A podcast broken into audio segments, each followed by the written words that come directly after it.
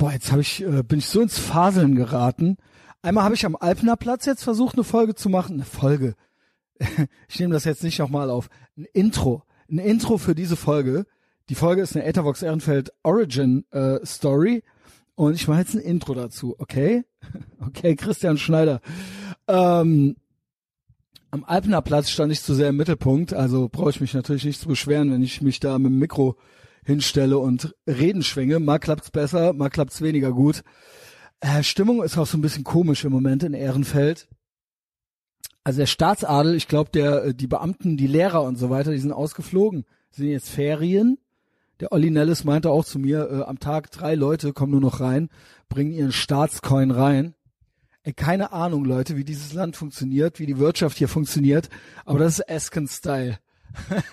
Saskia Esken wird vom Steuerzahler bezahlt und sagt dann, kontert dann mit, äh, sie geht davon aber auch einkaufen. Also wer finanziert jetzt hier wen? Und so geht das jetzt hier gerade in Ehrenfeld ab. Ehrenfeld wirklich halb Staatsadel und halb Gypsy, Gypsies äh, im Nettoeingang, die einem, die einem ans Bein springen. Ähm, so sieht's ja aus. Wer ist übrig geblieben in Ehrenfeld? Ich. Der Rest ist in Ferien. Und wer ist noch nicht in Ferien? Ich glaube, der öffentliche Dienst mit grauhaarigem Pferdeschwanz und Nickelbrille und zu langer kurzer Hose sehe ich sie hier noch rum äh, wanken. Und äh, hier im Haus wohnt sogar einer, der hat so am oberen Hinterkopf so ein ganz langes Schwänzchen rauswachsen. Auch mein Alter, auch grau. Ich bin ja nicht so grau, aber der ist auf jeden Fall grauer schon. Äh, ja, Chapeau. Chapeau. Auch zu lange kurze Hose ähm, also, also äh, hört auf nichts, was Big Mike an äh, äh, Style-Ratschlägen hat. Ja, hat er auch noch nie hingeguckt. Naja, it's lonely at the top. Äh, ich komme hier schon wieder ultra ins Faseln. Ach ja, und was mir auch noch auffiel, voll der Patreon-Monolog hier, was mir auch noch auffiel ist, so eine eigene Großstadtkategorie ist mittlerweile auf den E-Scootern so Vollassis. Also was heißt Vollassis? So Straßenabiturienten. Also gibt's eine Allmann-Version und eine Kenneck-Version von.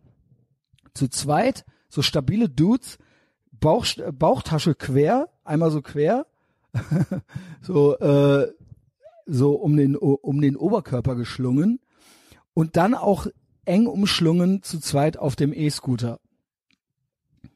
Also äh, hat was wahnsinnig Homoerotisches, finde ich. Stabil. Und damit äh, willkommen zurück. Ja, genau. Das waren die übrig gebliebenen hier in Ehrenfeld. Der Rest, der Rest ist äh, im Urlaub, ist, ist im, beim Glamping.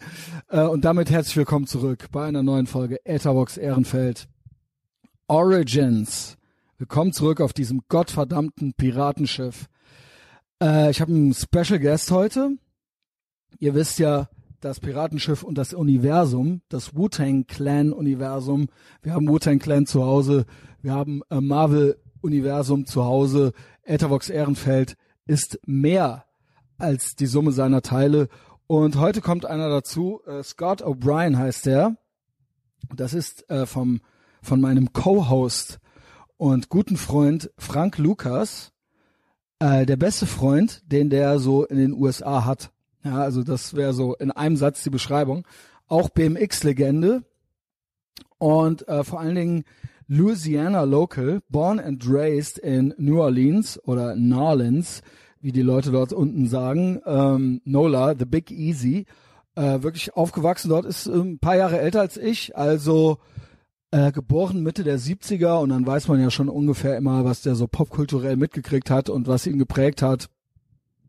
Punkrock, Hardcore, Hip-Hop, Skaten, BMXen und das im Süden der USA, in den zwischen den Sümpfen, ja, in New Orleans. Und äh, so ist er aufgewachsen und ist jetzt auch äh, gutes Community-Mitglied, ist äh, Firefighter. In Deutschland finde ich das ja immer so ein bisschen albern. Ähm, aber in den USA finde ich sogar es cool, Firefighter oder Cop zu sein.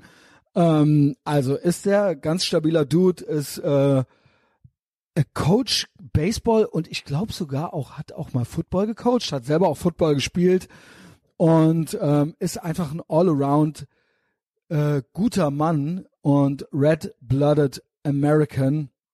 Und wie gesagt, bester Freund den der Frank in den USA hat. Und ich möchte auch dem Frank an dieser Stelle mal danken, ähm, dass der mir die ganzen guten Leute vorstellt. Catfish, jetzt Scott O'Brien, mich überall hin mitnimmt. Ähm, da auch irgendwie es ihm auch wichtig ist, dass die Leute sich kennenlernen und sich mögen. Und äh, das ist es ja auch irgendwie das, was das hier ausmacht, was meine Story ausmacht. Äh, gute Leute finden, schlechte Leute entfernen. Scott ist wirklich ein Herz von einem Menschen. Sagt man das so? Ähm, er hatte seine Frau dabei, Christy, also beides ganz tolle Leute. Und äh, wir sind auch schon in Nola eingeladen und wir können bei ihm zu Hause bleiben und so weiter und so fort. Also ich lieb's, ich lieb das alles. Äh, auch diese, diese, die ähm, amerikanische Gastfreundschaft, Southern Hospitality. Und wenn, wenn Gott will, werden wir tatsächlich Ende des Jahres noch in Nola sein. Mehr verrate ich erstmal nicht, aber der Plan ist äh, auf jeden Fall äh, hinzufliegen. Mal sehen, wie wir reinkommen, als die Impfgegner, die wir sind. Also da wird es auch noch weiteren Content geben, weitere Stories, äh, Roadtrippen äh, mit Frank Lukas, fingers crossed. Ähm, ja, das wird hier heute die Folge. Sie ist auf Englisch. Ähm, kurzes Ding noch in eigener Sache. Wenn euch alles gefällt, was ich mache, die kostenlosen Folgen donnerstags, wenn ihr Gassi mit dem Schweinehund hört und euch das irgendwas bringt, und sei es nur, dass ihr gut in den Tag kommt, äh, wenn ihr die Aufzeichnungen meiner Livestreams guckt und sie feiert. Und wenn ihr noch nicht bei Patreon seid, denkt doch mal drüber nach, was zurückzugeben. Also es ist ein Geben und Nehmen. Ich gebe viel und äh, die Sachen sind kostenlos und man könnte jetzt freiwillig zu Patreon kommen. Es sind 30 Cent am Tag, ich glaube 33 Cent am Tag oder so und ich veröffentliche wirklich täglich Content. Auf Patreon kommen nochmal vier Folgen dazu, vier Exklusivfolgen und beim Livestream kann man dann dabei sein und äh, am Live-Chat teilnehmen. Es ist eine ultra coole Community da. Wir sind die dunkle Seite der Macht. Wir sind der mediale Widerstand. Äh, alle unsere Feinde sind Opfer. Ihr kennt das Programm Join or Die. Ihr kennt das Programm, ihr kennt das Spielchen. Ähm, und ähm, es ist eine super Community. Also ich kann jedem nur ans Herz legen, dahin zu kommen. Äh, ich habe viel zu geben. und ähm, ich werde euch nicht enttäuschen. Also klar, man kann sich auch äh, immer wieder abmelden, aber äh, auf die Idee will ich euch gar nicht bringen. Noch eine Kleinigkeit. Ich arme Sau. Ich wollte eigentlich gar nichts sagen, man soll nicht so viele Disclaimer bringen, aber ich arme Sau äh, hab dem Scott ein Mikro in die Hand gegeben und dem Frank und mir eins. Aber aufgenommen wurde es über die internen Mikros des Feldrekorders und nicht die externen eingesteckten. Ah, deswegen, ähm, ja, keine Ahnung. Der Sound könnte ein Tick besser sein. Self-Victim Blaming. Äh, ich, ich unprofessioneller Typ, hab's nicht hingekriegt, das richtig einzustellen. Äh, wie gesagt, man soll die Leute nicht auf Ideen bringen, dass es irgendwie schlecht sein könnte. Man kann alles hören. Ähm, ja, ich habe überlegt, sage ich überhaupt was? Jetzt habe ich was gesagt. Zieht's euch rein. Ich hoffe, es gefällt euch. Äh, wie gesagt, ähm, man kann alles hören, man kann alles verstehen. Wundert euch nicht. Normal ist es noch ein Tick besser. Der Feldrekorder war auf Scott gerichtet. Was soll's? Äh, mal ist mal der Hund, ist mal der Baum. Ähm, viel Spaß mit Frank. Frank ist auch dabei. Scott und mir.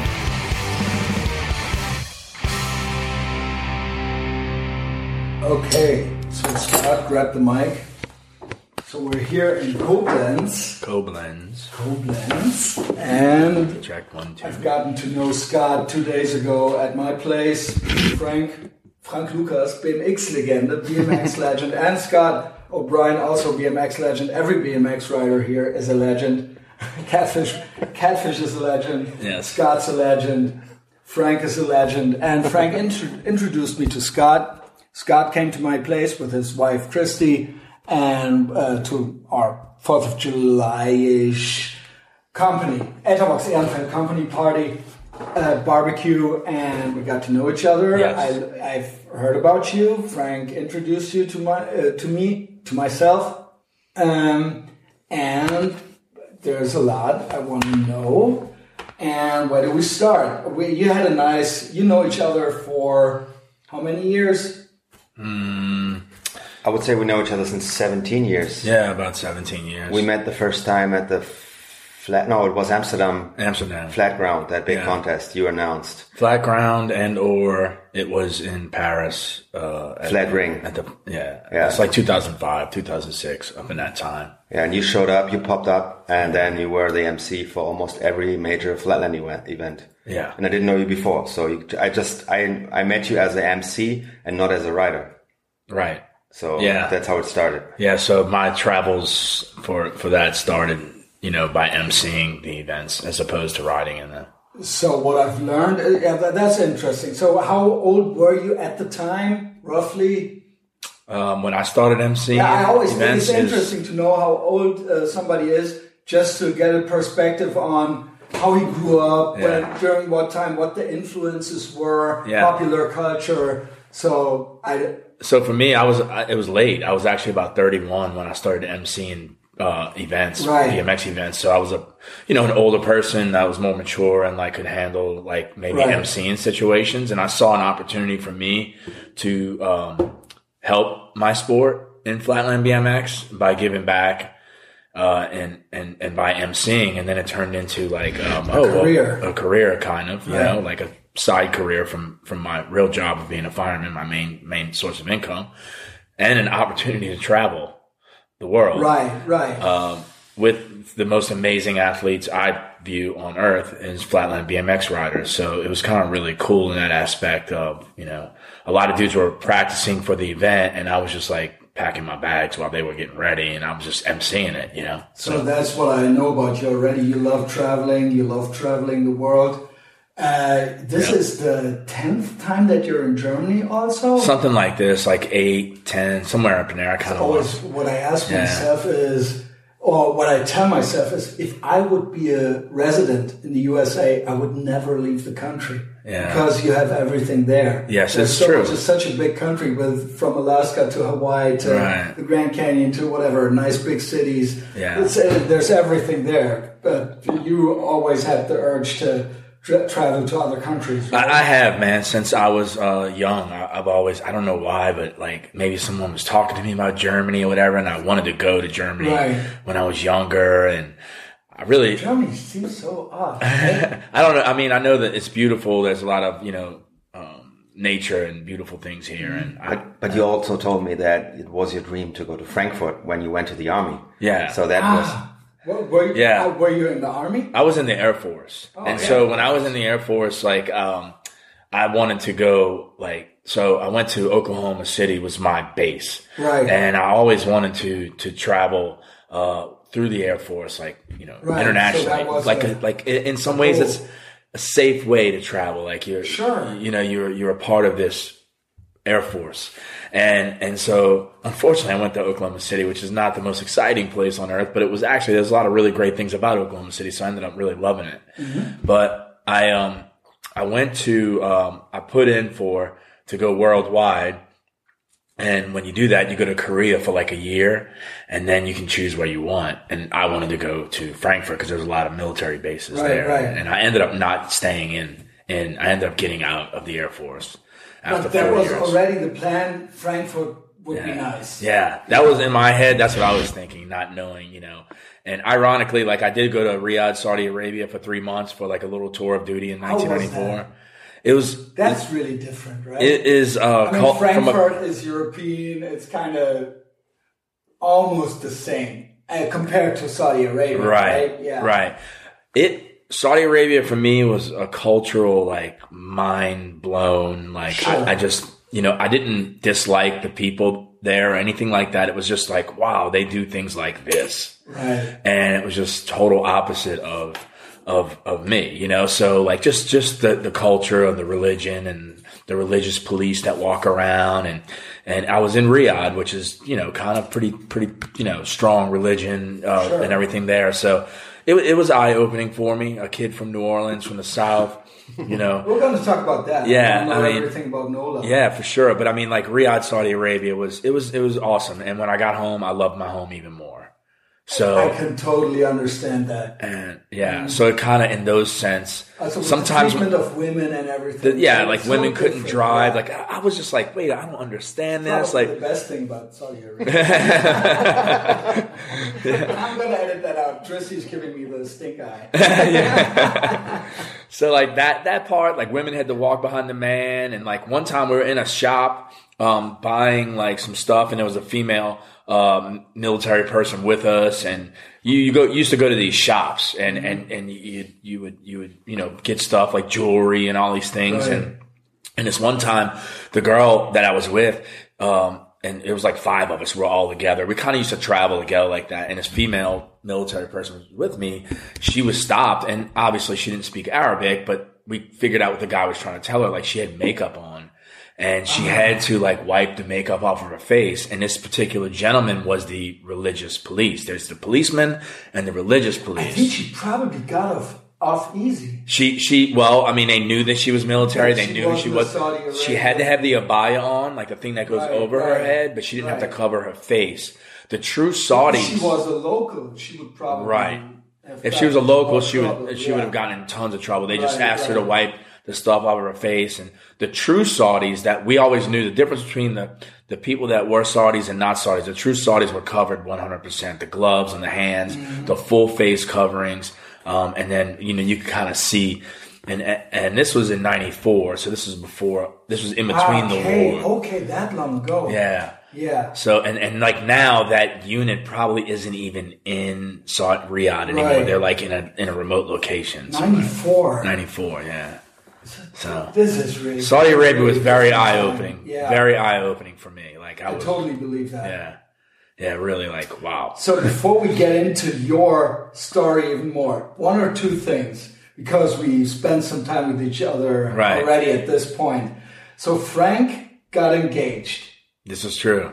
That, and you were with oh, us. Oh, yeah, it was amazing. So the whole thing, yeah, maybe you want to. I think Scott was my wingman. Like he, he- I mean, I was like, I'm gonna do it anyway, but I will do it when Scott and Christy is here. So my plan was, so I texted Scott before we came to Europe. I said, hey, I probably might ask Berta in Paris. So if you fly into Paris and I have to pick you up at the airport, I will probably ask Berta in Paris. So So and you were you spent a couple of days in Paris. Yeah, we spent You one day. You Yeah. with Berta and you Yeah. two guys, and maybe you can tell me there were Yeah. some funny occasions Yeah. at So- that time. And and back then I I tried to get a ring the week before. I, I didn't have a ring, and I was even thinking about can you do that without a ring? Because I'm not really like No. no, you can't.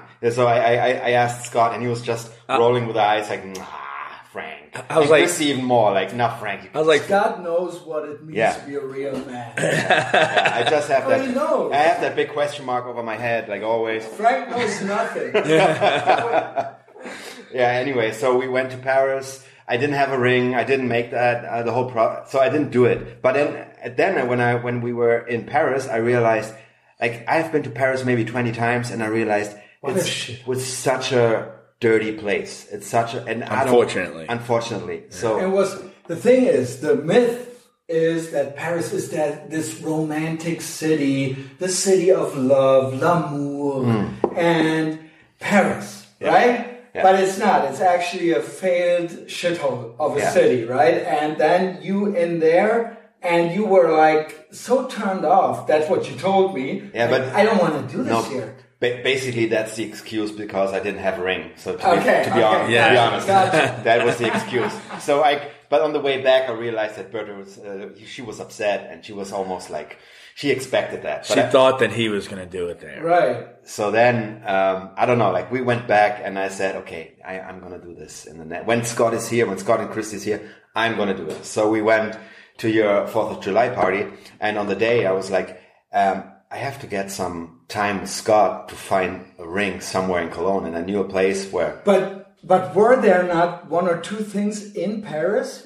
I want to. I want Yeah, to know oh, about yeah. the Airbnb. You're Oh, yeah. you're back in oh, Cologne. oh, yeah, already. yeah, I Scott. wanted I- Scott needs, before we get into Yeah, yeah, sure. Scott's life and career. I want to know from Scott about the Airbnb and what else is general impressions of Paris and Europe All right. at this point. Well, well, before we get into the to to the asking you know, when he asked her to marry him. But we did. Uh, okay, so I got an Airbnb. All right. well, it was pretty nasty. Uh, so reviews were great, all this stuff. Uh, location was definitely a five star. Uh, and uh, space was a five star. Space was a five star. It was beautiful. Like the space was like was- there's a lot of room. It was located next. Price to, was next decent. to Notre Dame. Yeah, it was right by Notre Dame, like uh, really nice, uh, right by the river, great place. And then the we walked in and it was filthy, dirty. It was towels, uh, dirty towels, dirty wet towels on the floor. Garbage can on? was full. Um, Macaroni. macaroni sitting on a countertop. Uh, the beds had hair in them. Like it was, it was, uh, Holy yeah. And, laughing. and you know, and, and deep down inside though, deep down inside, You knew it. I was, I, I knew it. I mean, Deep down inside, French, right? Yeah. I, deep down inside, I was like, I I was like, okay, I've been here enough to know that it was too good to be true. And deep down inside, I was like, I knew something was going to be. The thing is, Americans are always so polite. Yeah. They're so polite. They would never, but deep inside, I was they would like, never ask. son of a- They know. Yeah. And I mean, look, I mean, bottom line is, you know, that sucked. That part sucked. So they got a bad review from me. Definitely. The re- actually, you never do that. yeah, right? I, ne- I would never give a bad review unless Yeah, it deserves right, it. And it wasn't true. even really a bad review. My review said this place would be a five star if it was clean. Like 100%. It was a one star for cleanliness, like one star.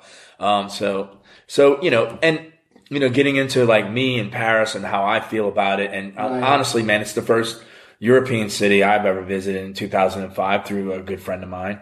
Uh, I came here for a competition and I do, I do genuinely love the city in some kind of way. Mm-hmm. Like there's things about the city that I love. Um, but, um, unfortunately, like the trash on the streets, Sure. um, and just, just, the, you know, just the way that the city moves now. And I mean, my first time coming here was 05. So a lot's Mm-hmm. changed in 15, 16 years, you know? Um, but I feel Yeah. many, it's a problem that many bigger cities have a version of that. There's versions of that in Germany, Yeah. Berlin, uh, it's, New it's York. the same. everywhere. Yeah, I Everywhere, don't want to talk bad about the United States. As far as Germany is concerned, it's the same thing. The, the, the, there's a movement towards that. I think, I think there's a movement towards bigger cities not being managed Right. properly. The By, dog. li- the by dog shit. mostly by liberals. Yeah, and Liberal- it's yeah, most of them, it, it, yeah. whatever they're doing, and I, I don't care if the liberal work, runs, yeah. whatever they're doing, though, they have to stop and say it's not working. Right, right. And you know, Paris is an amazing, beautiful place. It is. and and it's just it's a shame with with what I've seen Management, personally. But I am yeah. I am definitely not an expert on Paris. You know what I mean? Right. Like it's just my little opinion in my little corner Sure. of the world and the times that I visit. And I've ridden Well, my bike, okay. my bicycle all over the city, and I know it. Like it was funny because we were walking, and I told. I told Frank, yeah, the Arch of Triumph's this way. He goes, no, it ain't that way. And I'm like, I'm telling you, it's right over here. It's this way. Like I pointed. He's Right. like, So no, it isn't. He- the and then he looks at his map. He goes, you're right. It's that way. How do you know that? And I was like, dude, I've just been here uh, just enough to know. But um, I, it's just th- those parts, and it's just not. It's not just Paris. You know, it's just Sure, You know, it, yeah. it's it's the the cities that are just aren't managed The properly. bigger the bigger cities, cities, yeah. and I, and I just get ah, you know. And I think in I think in some cities in the states, you're starting to see the mo- the the movement to get back into the city. And I think maybe in Europe, you're starting to see people move out of the city. So I don't know. It's just cities come and go and go through things over years, you know. And you, uh, uh, what I think is funny is there's on the one hand they talk about gentrification. That's a bad thing, but also white flight is also a bad thing. So if you go in, then Yeah. you're right, and everything. Yeah, you're that- changing that's structurally, So, yeah. But then if you leave again, that's also racist. Right. So you can't. Right. You can't it's, it's whatever you do, it's wrong. yeah, whatever you do, you're wrong Right, to a lot you're of wrong, you- yeah. Whatever you do, you're wrong to uneducated people. That Right. people that don't want to take the time to understand something. So, so if I can't do anything right, then that's not a person I want to have a conversation with. You know, so Right. just like if you want to tell me I'm doing something wrong, you tell Right. me why and, and what's the basis behind Right. your quick save the world social media post and or quick answer like why don't you sit at a table and we discuss it type of people. know? Right. So cities are crazy. They're really in depth with thousands of issues and problems. But, um, you know, I was watching a documentary last night of the fireman that, um, basically put the fire out in Notre Dame. And I will tell you, the firefighters in Let's Paris, talk about that. the firefighters in Paris are probably some of the best in the world. Are they? yes, absolutely. I always think that uh, Paris and uh, France that they're communist shitholes and nothing works. Yeah. No, nobody is really working efficiently. Yeah. But yeah, Those I, I take your word. You probably know Yeah. way better than I do. I, I would venture to say the firefighters in Paris are just they are just hands down Top some of the notch. top notch best people because of the buildings and the things that they have to go through that are just so centuries what old. happened there? I don't believe what I see on TV. I'm a uh, conspiracy. Yeah, I, and What I'm not. there? Because- that, the one thing I did see was like a guy like found it and didn't report it in time, and it just got out of control. But it's old wood, and things can go fast. You what know? I'm t- talking about, you probably know what I'm trying to get to. That is a that building is hundreds and hundreds of years old. It, I mean, we have problems here in Europe with a certain group of people that are very aggressive towards, maybe also towards Christianity. right. And I, I'm not buying it. Yeah. I'm not buying that it was just an accident Yeah. not that that can't have not a cigarette butt or something. How what ha- and then one one day later, one day later, they announced that it was an accident. One day later, They could they know? Yeah, you're an expert. Immediately to announce that it was an accident, uh, you have to go through it. because they didn't want people to to think it was a terrorist and- or yeah, something right, like right, that. right. And I mean, like we're all not stupid. Like you have to investigate a fire. You have to investigate it to say. And sometimes, uh, if there's a big fire like that, it might take you a month to figure out whether. Right, right. You might have an idea. And then after Yeah. that, we never heard about it again. No, Never. never. They should have said after a month, maybe that was quick. Now we did the research and now we know it actually was what we Yeah. said it Like was. we can't say right now, Right. but we think it could be an accident. Right, But we're gonna right. keep That investigating this and let you guys know. And now I'm being That's it. suspicious. Now I'm like, what happened there? What happened there? Why? And did, did you see the pictures? Oh yeah, the- yeah, yeah. I mean, it, it's it's.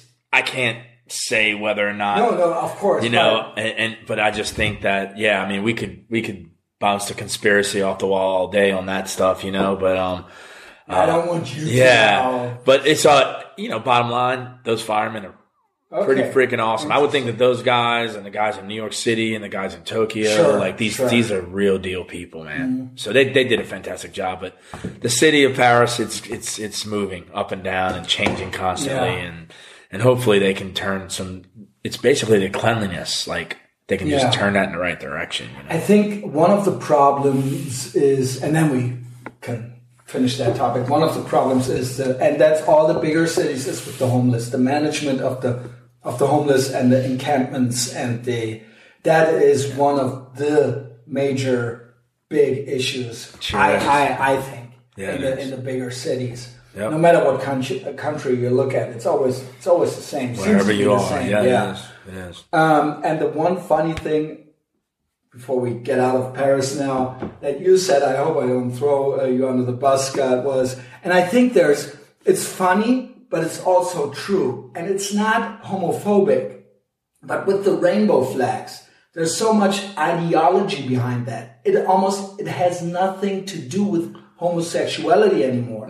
It's just a virtue signaling thing. And you said, and it's in the bigger cities, and it's in Germany. We have the same thing. We have the soccer team now with the with the rainbow flag and taking a knee and the whole thing, and but nothing works. It's just a, it's just, it's like a prayer. It's it's religious. It's a new religion instead of Christianity. And you said you pointed at the flags and you said where that is, that also is. And then you pointed at the trash. yeah And that It's I think is a very, it's unfortunate. It's, it- I thought it was funny, but it wasn't very good, I think it's a clever observation. Mm-hmm. And that's what it is. It's that, that's, it seems to be more these, these icons or the, this, uh, these, these, these logos or these brands seem to be more important than what's actually happen, happening Yeah. in the streets. yeah like what's really going on in the Right, street right. you know like and that's, watch watch what mountain you're standing on. Like, yeah, almost. it's it's it- Yeah. yeah. So I mean, like, you know, I, I definitely think you know people should have their their thing. Sure, sure. But I think that Yeah, but that's not don't use that thing for Right, for right. some other crazy you know reasons and stuff. And so yeah, that's unfortunately that that's the way the inner cities are working right now. Is people are standing on these mountains of other people and their reasonings behind stuff, Right, and, right. And, and a lot of trash. I thought that was things a are very that. Yeah, uh, good obs- It happens. observation. Yeah. Now let's get back to the ring.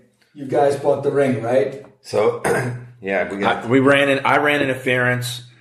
Uh, Christy, my wife, Christy, ran interference, so she had, you know, Frank's fiance, uh, kind of go into some stores and waste time while me and him took off, and so The good thing was in Cologne, you have on a Saturday you have to queue, you have to queue up almost in every store to get in. So Because of the COVID situation. because of the COVID situation, people were queuing It's up. Like, yeah, lockdown. me- meters, uh, meters and meters. They they were queuing up, and so we had time to to find something. And then I, um, yeah, just me and Scott we went off, and uh, I found the ring in a shop where I know that Berta likes that place. So I bought the ring went back. We, we met Christy and Berta back, and then I almost like I'm and now you can tell how uh, Christy like she saved my ass because I almost ruined it because we wanted to come to your Fourth of July party. And They Right. they wanted to go to check in the hotel because in the first hotel we had there were some issues and we couldn't. I think they overbooked the hotel, but they told that told us what did they say? They have a water water leaks. water leak just in these two rooms that we booked. Yeah, for sure.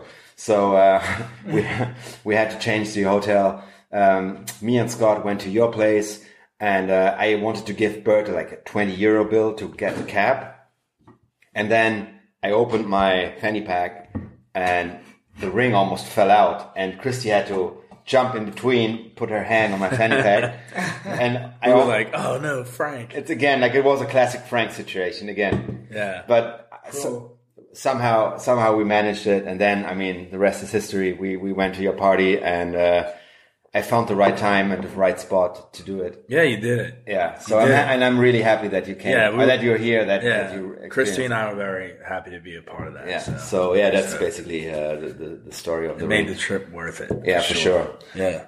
So Yeah, very nice, very nice.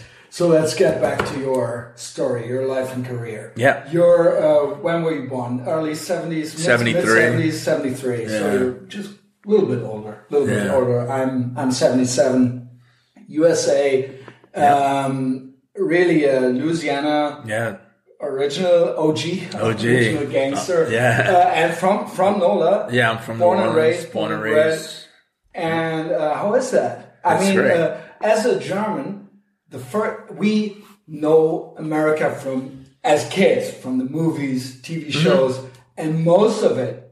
Now I've I've been to NOLA, I've been in the South, but most of it is, of course, the coasts, East Coast, Yeah, West Coast, of course. New York, Yeah. LA, where the entertainment industry. It was like that for me as a kid too. So Right, of course. yeah. But yeah, but still, you were in America, Right. And you had a different perspective already, a little Yeah. bit.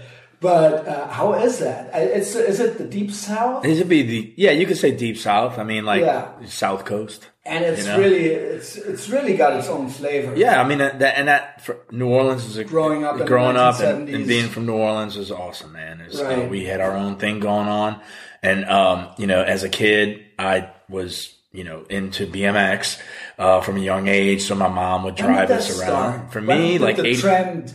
83 for me. Okay. 1983. Okay. So I was 10. Do you 10. remember your first, the first time Oh, yeah. Frank does that you saw a BMX bicycle or in a, in a movie or Yeah. in a, and you remember, I, I want that. What was it? For me, it was more skateboarding was like the first thing. Interesting. And then with skateboarding, and Sure. then and it was like skateboarding, and then there was like some punk music and Right, like right. graffiti and like That was all from break dancing, California, right? and yeah, like no New York City stuff, like Same. break dancing, and you had the Cali influence and that influence, and Run DMC, and all these things were like just oh, you creative. more like- like, a hip hop. yeah. I, I was both because my older Okay. brother, my older brother played in a band, Mm-hmm. and so he was in like a hair band and stuff. But he's ten mm-hmm. years older than me, so like I was into that. Then I had a sister five years older than me. She listened to Prince, so I got the you know. I mean, I had I had all these musical influences Right. all the way through. So I'm a music like all over the place mm-hmm. person.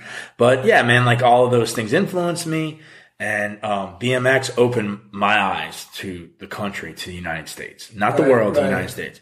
So Before I would travel, yeah. So travel to the U.S. Right? Exactly. So when I knew that New Orleans, being from New Orleans, was kind of sp- kind of special, is when I would travel to like Texas or meet people from Tennessee or these Which man New Orleans. yeah, like they'd be like, is. yeah, everyone thought New Orleans was great. Man, tell me about it. Like, man, you guys got great food. for you, it was yeah, just music. I was where you like, were yeah, well, from, right? This is where I'm from. Like, it's no big deal. But I started to understand But it is special. It is special. It is different. I did. I started to understand that, mm-hmm. and I started to understand that it is special and it is a great place, and and we do have a great heritage, and we do have some you know wonderful festivals. It's a city of gathering. It's a mm-hmm. city that gathers. We have Mardi Gras, we have Jazz Festival, we have French Quarter Festival, we have you know festivals in the fall, and we just we, we're always you know our our sports teams.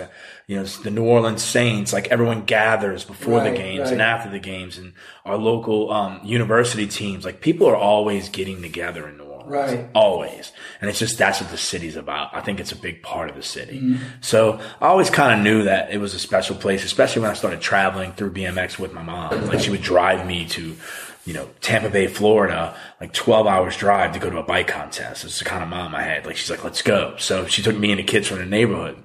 But you know being from new orleans is awesome. I love it. It's got its deal. And also, You know, the, but- uh, the it has some of a, kind of a variety as far as the influences are concerned. I mean, of course, all of the U.S. has their Yeah. own, but New Orleans is really special. You had the French. Spanish. You had then the Creole. Yeah. Uh, Yeah, is that how you say that? Creole. Yeah, Creole, uh, Yeah. thing. Then there's voodoo. There's Yeah. there's mystery. There's uh, there's partying. Uh, Mardi Gras. You just mentioned that's what we refer to as Carnival. Carnival, So Rhineland uh, Rhineland people know. Yeah. And it's really and the weather. And the humidity and the swamps and the alligators. You can just go on the and on. It's, The river, It's the- really, it's really, and the whole thing Right. is so special, and it's beautiful. It's beautiful city. Yeah. It's it's it, it is. There's no other city like it in the U.S. Absolutely. So you can definitely say that about it. Like it's not even not even close. And I I've traveled a little bit, and, it's, and from a visual and and kind of maybe even a cultural standpoint, it might be a kind of a little bit of a in some ways still has a little European feel to it. yeah. You know, so it does have a little European feel to yeah. it. Um, and, And it's also very Catholic. Yeah, right? very Yeah. Catholic city. A lot of Catholic. It has its own Catholic school system, from you know. And primary school. The graveyards are so. Yeah, the Because of the swamp, You have to- They had to build them on Oh, top. yeah, you have to put them the- on the top. Tombs. Yes. Yeah. So the there's you can the list of things in New Orleans that are different than other cities is long. Right. It's a long list. Right. And so um and I, and I, I like that. I like that part of it. You know, I mean, But you only learn about it being different when you start with traveling BMX. BMX, yeah. Which, which you know, like It's so odd, around. right? To Yeah. think that that's what every place is when you grow up there. You don't know. You're a kid. Right, you have yeah, no course, idea. You know. And then you meet kids sense. in my own city from other neighborhoods, and they're even different. And you're like, man, this is, you know. But BMX kind of opened my eyes to a lot of Mm-hmm. like that traveling stuff and getting around and meeting people from other cultures and So did, like that. did that also start from a very early point in your life on that you started traveling? Yeah. And so you immediately basically Yeah. Mm-hmm. said, okay, I want to go there. I want to go there because of contests. Yeah, I was like probably like 14 in Austin, Texas at my contests. You know, so. Oh, nice. and things like that, you know. Right. So I was doing that, and there was some local things, but then you would meet people, and it was like an addiction. You wanted to meet more people, and like, Yeah, that's what it always is. Yeah. So uh, music, see, hardcore, punk rock, uh, skating, BMX. and, that, and music was always, honestly, music was always my influence with BMX. Like people, like m- music drove me to ride BMX. Right. Like I would hear a new album or something, and I was like, put the head, you know, put the tape deck on, press play, and I'd want to ride to that music. And anytime, like, so music always drove me Mm. riding. Like when there was like a new album would come out or something, I'm in headphone heaven and I'm Same rolling. thing with funk. Yeah, it's just, Yeah. yeah, I know it's the same with him. It's definitely Yeah. so music drove me um, t- to create and to ride BMX and to travel and to talk to other people and to do things. Yeah. you know, um, and so yeah. But going back to it, man, New Orleans is a great place to grow up. It was fun. Um, a little hot in the summers, but um, we have great falls and winters and and springtime. And um, yeah, man, it was awesome to be from the south. Yeah, sure. I, I I'm all, I'm all, not almost I am envious. Yeah, it was great. I would have loved to love to grow up there, but it's also it can. I mean, every bigger city has that, but there's it can be a little bit rough around the edges, right? Yeah, New Orleans has its things. It's, it's, it's got it's its, exciting. It's got its problems. One hundred percent. Um, it I don't mean in a bad way. It's yeah. just there's a lot going on. There's right? a lot. It's, it's, it's a culturally, it is very yeah exciting. It's right? very um like a, a gumbo right? Like a jambalaya. Yeah. It's got a lot going on in it, right? And right. it's but it, when you, it's good, right? It's good, but there's a lot of things in it, you know, that make it to be that good. And and you know, our, our our, downfall is is crime and and education. The public school education is right. is probably the downfall in New Orleans. I would think. I mean, I think politics are a downfall in every city, so sure, it's not even worth talking about. But I would think crime and education is probably the, the, the things that New Orleans just has been failing at for years and years and years. So, is the um, I want to know a little bit about the voodoo. Is that a is that a touristy thing? Touristy thing, or sure. is there really a little bit of superstition? No. No, I think I think voodoo, a, voodoo is voodoo is a touristy thing. Voodoo is a, a, religion from like the Caribbean. I know, I know. And you know, the New Orleans. This, and you mentioned it earlier. Like New Orleans was Spanish, French, Irish, German, um, African American, Caribbean American, mm. Creole. Has some has some Cajun French influences as well, but that's in Acadiana, which is you know one hour, two hours uh, west but it's just this makeup of all of these people from the years and right. years and years of it. You know, we have St. Patrick's Day, we have St. Joseph's Altar, we have, you know, like, I mean, we just have Oktoberfest, like we just have all these different, different things going on, these different religions and different, um, uh, cultures and things that everybody just, it just kind of, just right. kind of works. Uh, for, for me, as a tourist, basically, uh, this, for me, the, that's interesting the whole the the Haiti, the voodoo. Yeah, the, it is. They do the ghost.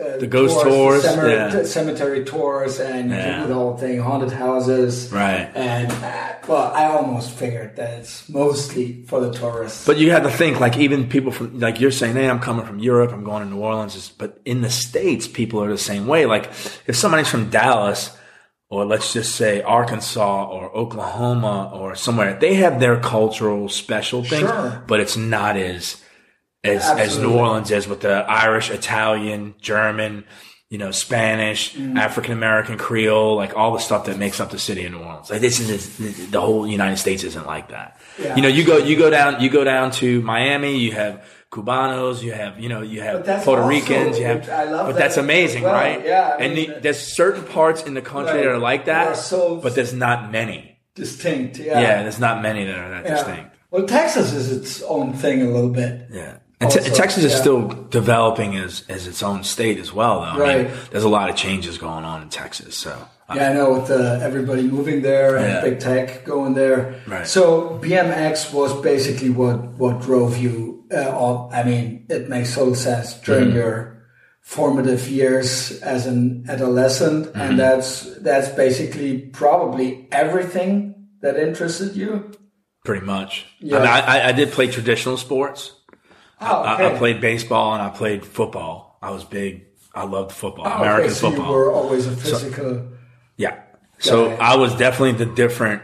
I was different because people that played football didn't ride BMX, and people that rode BMX ah, okay. didn't play football.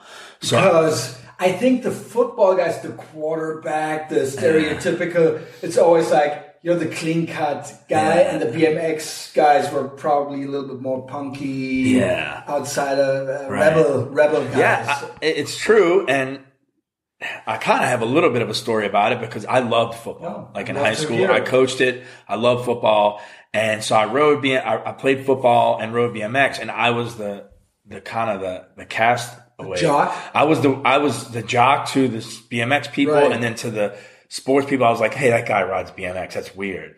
But then I knew like people in Cali, it wasn't like a big deal. Like the dude in Cali, the coach in California, he's like coaching the baseball team. He's wearing a Vans shirt and he's wearing Vans while he's That's coaching. really Cali, I thought that was kind of Yeah. cool. Yeah, and I was like, I well, agree, if that guy can do it, then why can't I do it? So I'm in high school and, and I go to a, you know, I finally go to high school and, and, and, and I just don't belong on either Mm-hmm. one. Like I didn't belong in BMX. I didn't belong in But traditional was that sports. a good thing, or did you? It was wasn't. That I didn't know what to do. Right. A, right. So, so for me, like my freshman year, I went out and I was just like, man, this ain't working with football. I'm just riding my bike.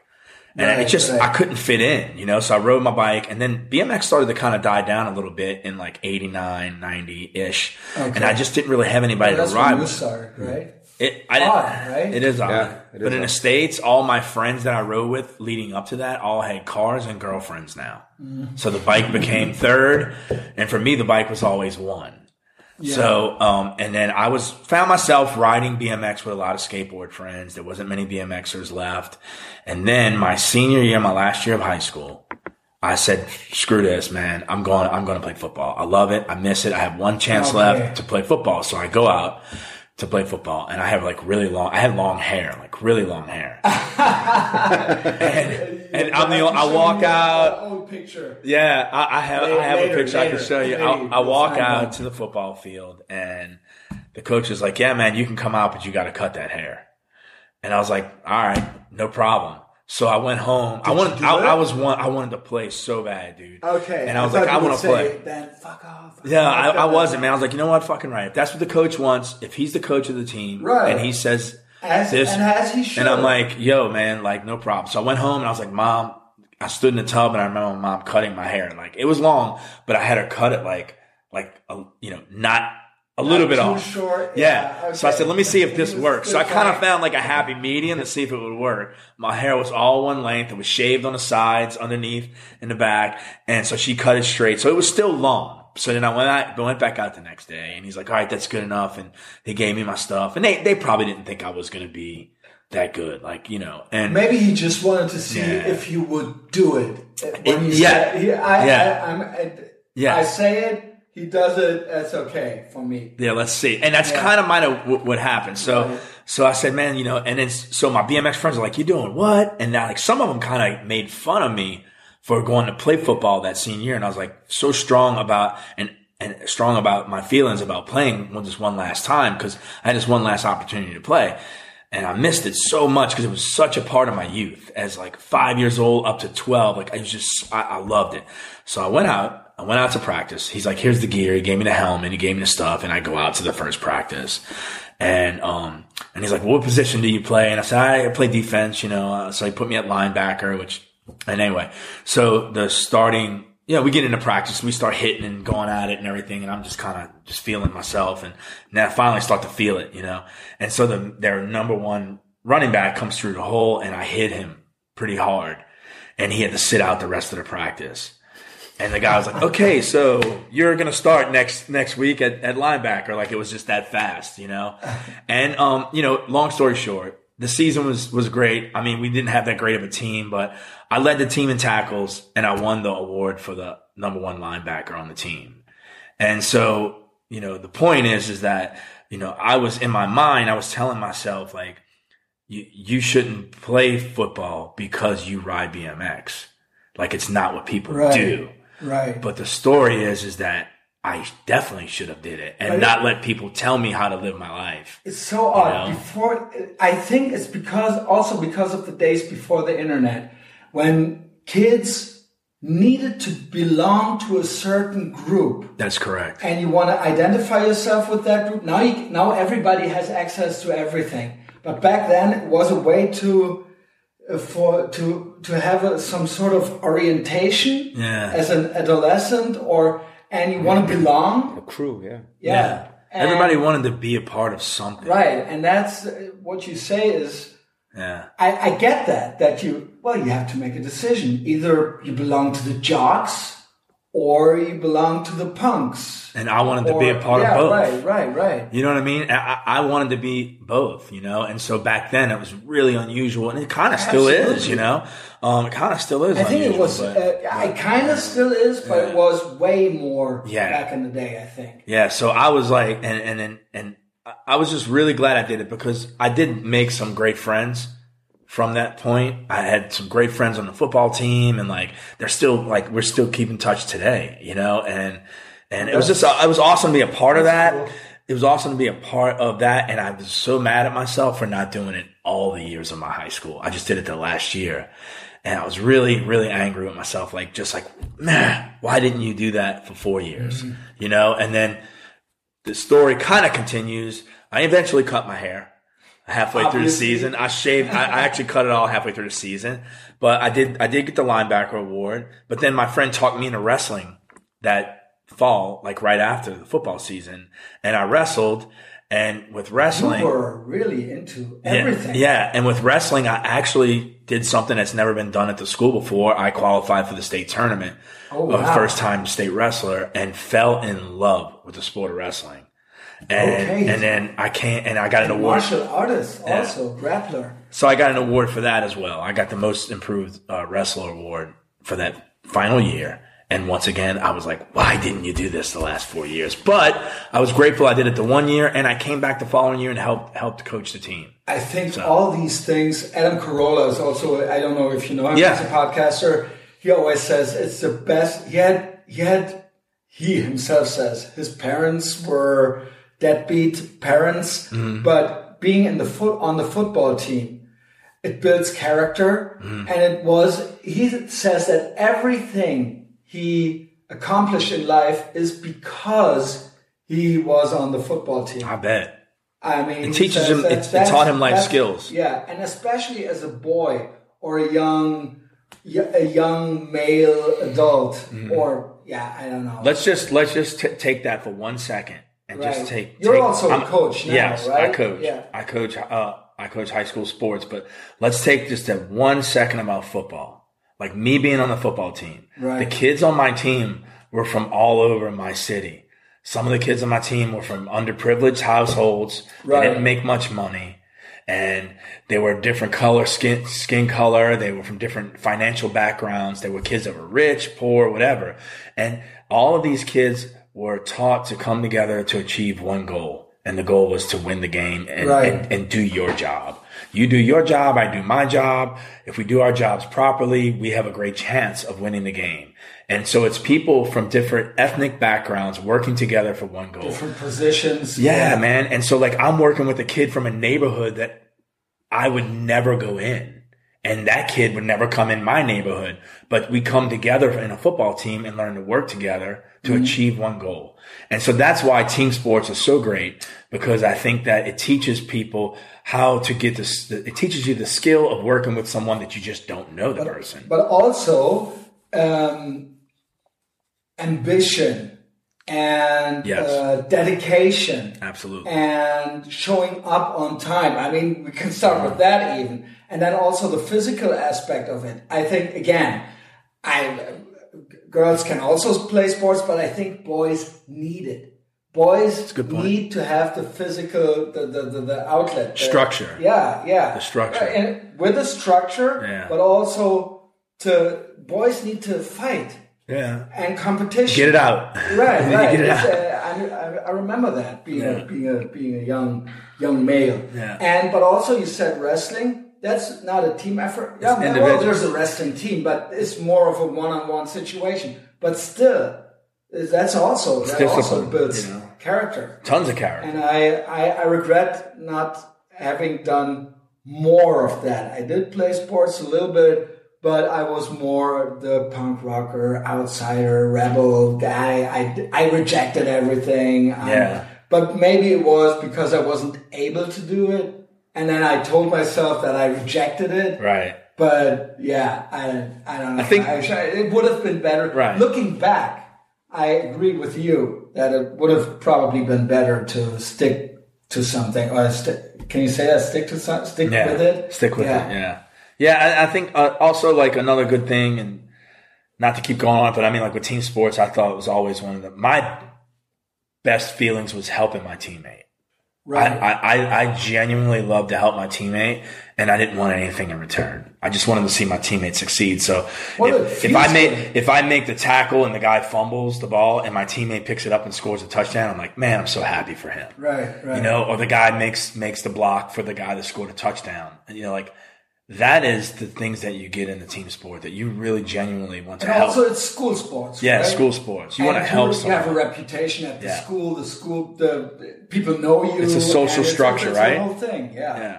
And Yeah. I agree. We have we don't that that the school sports and the college sports uh, sports thing in the U.S. is way better, I think, than here. Here it's yeah, You guys got more clubs. more clubs, but the the social aspect of all of the school sport, college sport Mm-hmm. thing is, I yeah, I think it's way better in the U.S. When when I went to uh, New Orleans in 2017, me uh, you you took us, me and Paul, you took us to that uh, training facility where Cameron, your son, was was playing, Right. Had training training sessions Yeah. or whatever, and I was like, wow, this is not how it's how it is in Germany. It's so completely different.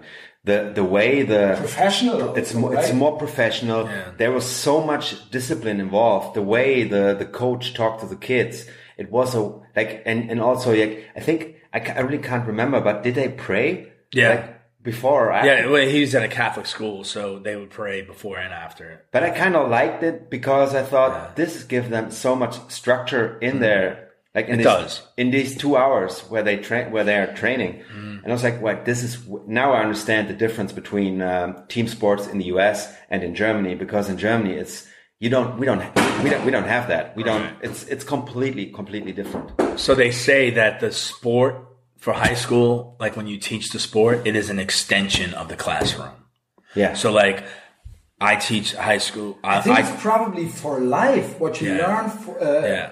For preparation for life, it's probably even more important. It, it, it, it's an extension of the classroom, so it's it's your it's it's it's a class, like it's another class after school. Right. The class just so happens to be, you know, the basketball team, the football team, the baseball team, And I think that's the main difference between Germany and the US because our club sport is not connected to school. At not, all, Not yeah. at all. So you can go to that one school and you go to, to play in a club in a completely other part of the, of Right. the city. You have new people, new, new, like the people you go to. It's, interchangeable. exact, exactly. Yeah, and when when Sometimes there's that one friend from Yeah, school. that- who's yeah, yeah. the same Hey, let's go to that club right, together. right, Right, right, right, That happens. We have clubs, and it, and it's growing a little bit, a little bit too quick. But the thing about school is, you play for your school, and you play for your teammates, and then you go to school after you won the game, and you're mm-hmm. like, "Hey, we won that game," and you're just having lunch the next day talking Right. about it. Like that's a whole social thing, right? So you play for your school colors. That's part of. But it's the same thing with all. It's not only sports in the U.S. It's also the drama club. Yeah, the- no. all those. Yeah, That's all great. yeah, Acting, right, drama right, clubs, right. Art all clubs. Way more professional than in Germany. Yeah, for sure, man. Like It's people. a, it's a real thing. When Catfish told us uh, about him being uh, an uh, actor, uh, drama uh, school. theater, drama, uh, Being Peter Pan yeah, or like right, right, right, and that was a whole whole thing. Also, They they say like you they want you to join the clubs. They want you to be a part of part Right. of that, you know, and and it teaches life lessons no matter what it is, you know. what do you think about the? Um, as a military guy, former military guy, Uh-huh. and a former yeah football guy, also, what's what do you think? I mean, and both things being playing such a big part in U.S. society, politics, and and what the U.S. also represents, Right. and also for the people who live there. Right. Now with the wokeness, Uh-huh. It's I know that there's the military's going woke now, and it's a whole thing with the masks, and now now they're uh, trying to. I've, I've read that yesterday on Twitter. It's gonna be mandatory vaccines for the military starting in August, and somebody wrote that's gonna be that's gonna drive the last patriots out of the military that's that's the end, the final nail in the coffin. I but probably an exaggeration, but also the with the take a knee uh, in uh, Yeah. in professional football, take a knee, and all these all these political, ideological people. where people can't just have fun anymore. Mm-hmm. That's that's uh, where where will that is that I mean is that, is that or does that not break your heart in a way? Um, not because you reject the actual thing. Same thing when we talked about Paris just a couple minutes ago. But does it not take away from the actual, even if you would agree with some social issues? Yeah. Can sports or military just be that? Yeah. So that's a load. That's a loaded question. So I mean, I'll, I'm I'll, I'll, I'm all I'll- over the first thing I'll talk on is Right. is I'll say as far as the military is concerned. Like I had to get mm-hmm. vaccinated when I got into military. Right. So before this vaccine came out, there were rules and things that when I went in, always- I had to get this vaccination, this vaccination, this one, and then when, was a different- when I went to Saudi Arabia, I had to get some special vaccinations before I went to Saudi Arabia. Sure, but they was made not me. diff- But this vaccine is Yeah. a new. I don't know, but I mean, like I just know that You have to. you had to do say- it and I just did it and Right. you know and that's why I, I just did it because it was I was in the military and I was obligated Right. so um so th- that's kind of that how that's how I speak on that as far as like the wokeness and all that stuff man um it's big it's a big question there's a lot there's a lot I can say and go on and on about it but I feel like um that you know some people feel really strongly about things and if they feel that way I want them to feel that way Sure. and I'm cool with them feeling that way. I just hope that they educate themselves on what they're doing.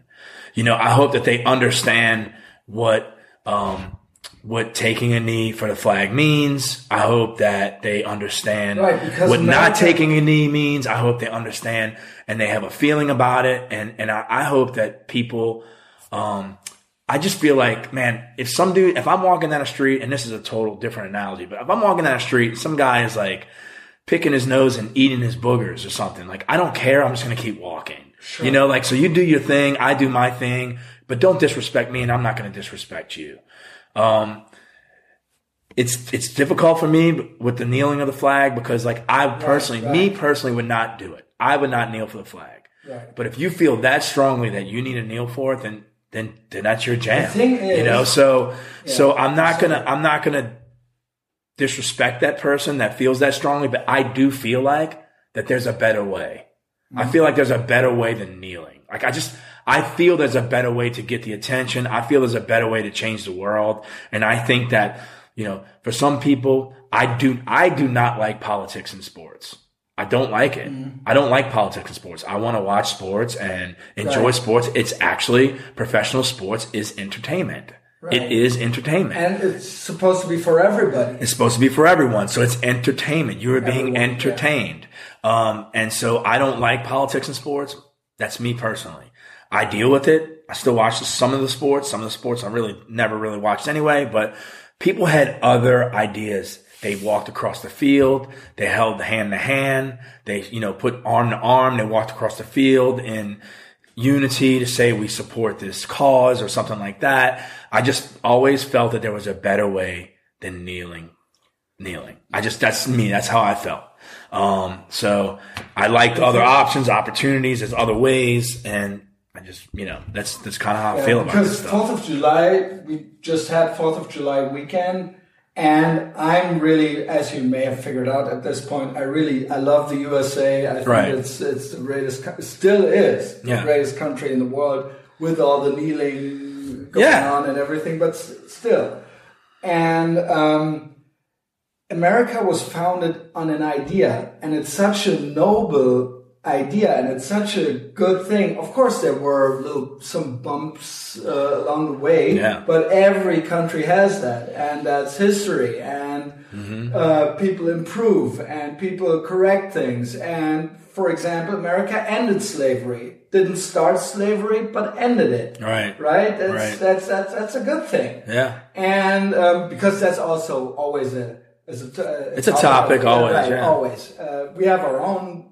topics here, but the the the idea, America as an idea, is such a great idea and such a good idea, and I feel it's so it's such a shame that now the conversation is so is it does not point that out so much anymore. And Americans love their sports, basketball, football, baseball, and people you you see or I get the vibe. I don't live there, but I consume American podcasts and American media.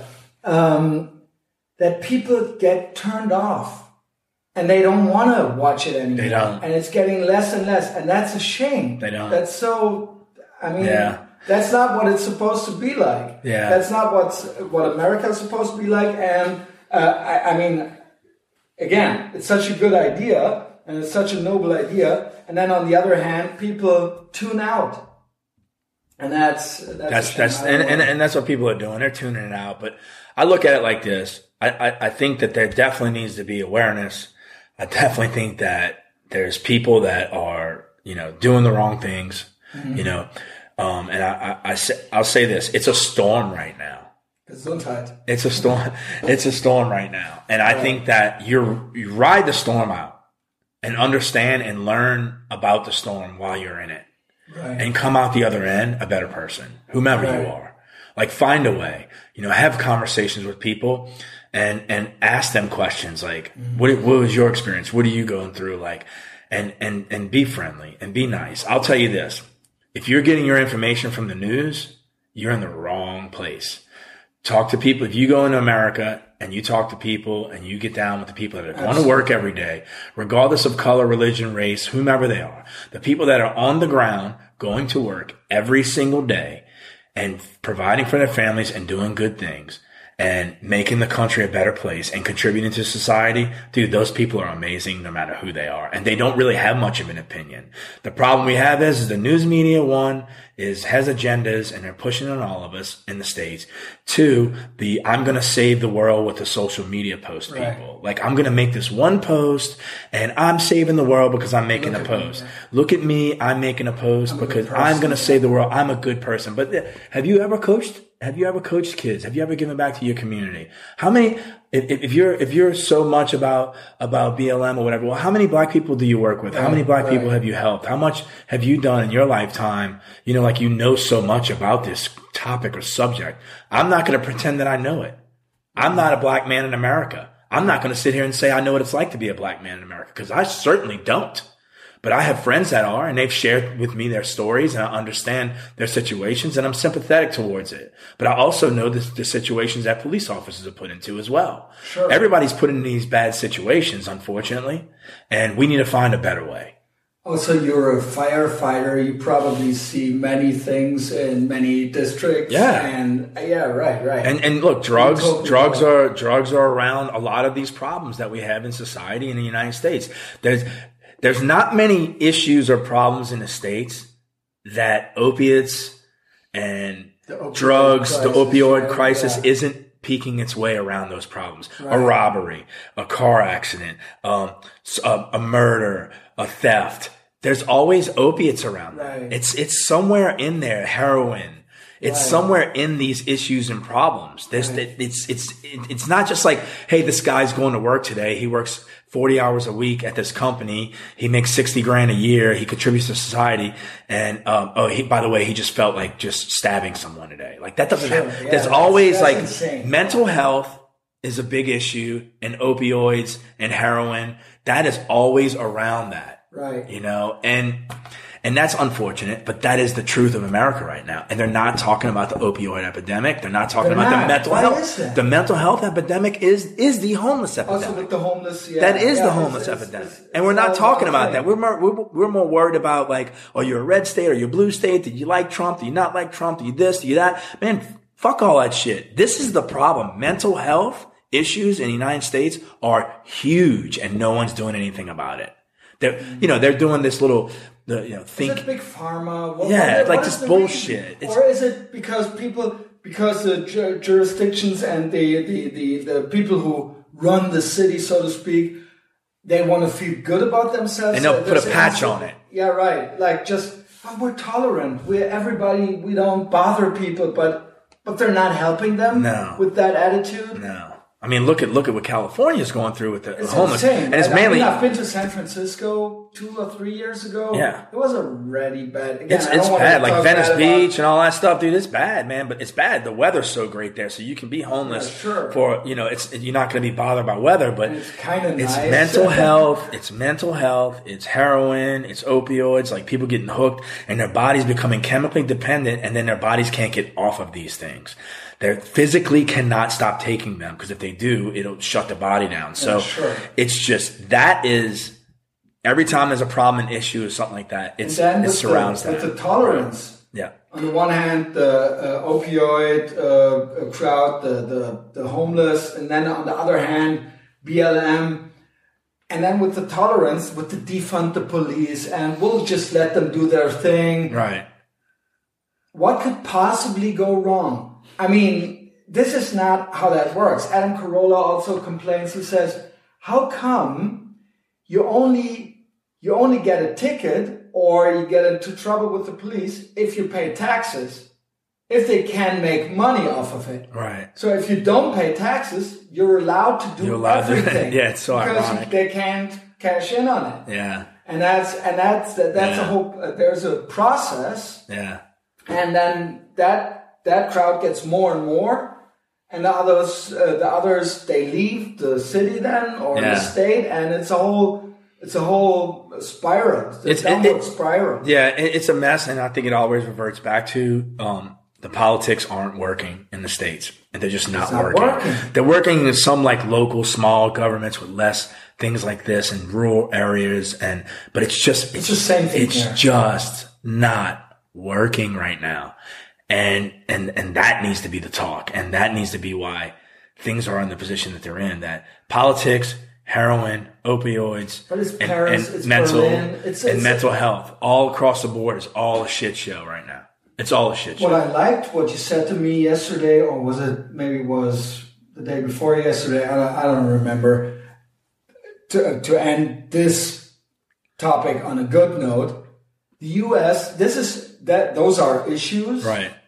And then we have the media, politics, education, big tech. Those are all issues, and it and it's very sinister in a way. But then you told me, and that's I, I, I also I know that that America is still America. Yeah, and it can still it is when you don't look too much, when you don't watch too too much TV or CNN and you just talk to the people around you and you go to work, you do your job, you can still accomplish everything. Right. And you still have opportunities. Right. And it's still it is a great country. Yes. It is. And that's that's and you you basically confirmed that. it is, Um, that that still you can you don't have to be with all the talking of the privileges and check your privilege and all that. That's Yeah. all bullshit. If you work hard and you put in the work and you want to do something and you want to accomplish something, you can still do it. Right. And be a free man or woman or whatever. right. It's great, that's- man. that's I- it's, like. it's definitely awesome, man. There's a lot of Right, opportunities, and there's a lot of opportunities for people. And, and still- America is the country there. that Yeah. America is the country that it's this simple. What you put in is what you get out. So if you want to put that. if you want to put in negative, negative, you're going to get that back. Sure. If you want to go work your ass off and you want to start a coffee shop and you can want to give it. everything you have to that coffee shop and you surround yourself with great people, it'll be the best coffee shop in your town. Like it's it, it's what you that. what you put in is what you get out, and that's America, and and, and it's still it's still working. There's Right. people that do not. There's so many opportunities. Yeah, it's people that don't subscribe to this whole ideology. Like you tell me how to think, and there's people like me. Like I am not a Republican. I am not a Democrat. I do not want to social. I don't want to be in a party, so I don't have a party. I'm not registered. I don't want anyone to tell me how to vote. I don't want anyone to tell me what to do.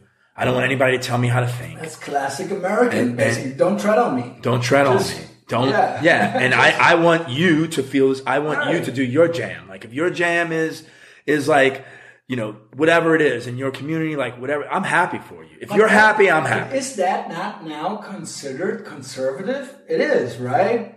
I mean, it, prob- it probably is. Yeah, Yeah. Like you do your thing. Right. You have opportunities to, to, to, to better yourself. Were you always that way? Uh, probably. I mean, I, I've Or did you not just not think? I probably didn't think about it honestly. I was probably always slightly conservative, you know, Mm-hmm. but I, there's a lot of things that I'm not conservative about. But um, I probably lean more conservative. I do, but as a lot I'm not. I, I live in a state that has I live in a state that has a Democratic governor that voted for Trump. That's the kind of state I have. That's so yeah, that's the state I have. Like, so people don't understand. Like, Louisiana's kind of like this. Like, it bounces back and forth. Right. But It's a traditionally, we've always, traditionally, we've always voted for a Republican. Well, it's a southern. It's, a, it's a, s- Oh. Yeah, South, right? but the yeah. South years ago was all Democrat. Yeah, I know. I know. So know. I mean, it's just the world is, and that's once again like why I said I won't let anyone label me as a Democrat, as a Republican, as a BMX rider, as a football Good for player, you. as a football player. Same thing. Like I didn't want to be labeled. I think if you this. play sports and also as a and if you take part in competition, also BMX, yeah. you can't not be conservative. If your accomplishments, if you accomplish something yourself with your own hands and feet and arms and legs, Yeah. you can't, and nobody gave that to you. You did it. You had to earn it. Then you're, yeah, right. You have to then earn you it. can't, you can't be too pro- progressive in a Yeah. way. You understand that something comes from something. You have to do something. Hard work and dedication. Right, right. Hard work and dedication beats Right. talent, right? I mean, Absolutely. And so, and I, I've always fall back on this. Good people do good things. Bad people do bad things. But really bad people do good things for themselves. So you have to be careful. When you're seeing someone doing these great things on the news media and these great things and these agendas, Right. a lot of people are doing it in return for themselves. But ca- but it, that could could still be good for others. If you're, I always say because people always say sometimes uh, progressives or liberals say, "Well, he only does it for himself." Yeah, okay, but it's still, it's still, it could still be good. is his That- mission that statement right yeah. is his mission statement like he's doing this to help others and in return he is getting something Right. but it also helps him to continue to help others you know so there's that whole not there's that whole bad. it's not always bad but that the bottom line of the person is to help the other people then then you know he's doing it right you know what i mean so and and making sharing and helping other people get to their where they want to get you know, Right. I got here, so now I want to help you get here. I've learned all these experiences as a, as playing football, going in the military, um, being a fireman, um, and, and of course traveling the world in BMX. And, and I've been around the best athletes in the world, BMX, best professional BMX athletes in the world. So I've seen their process.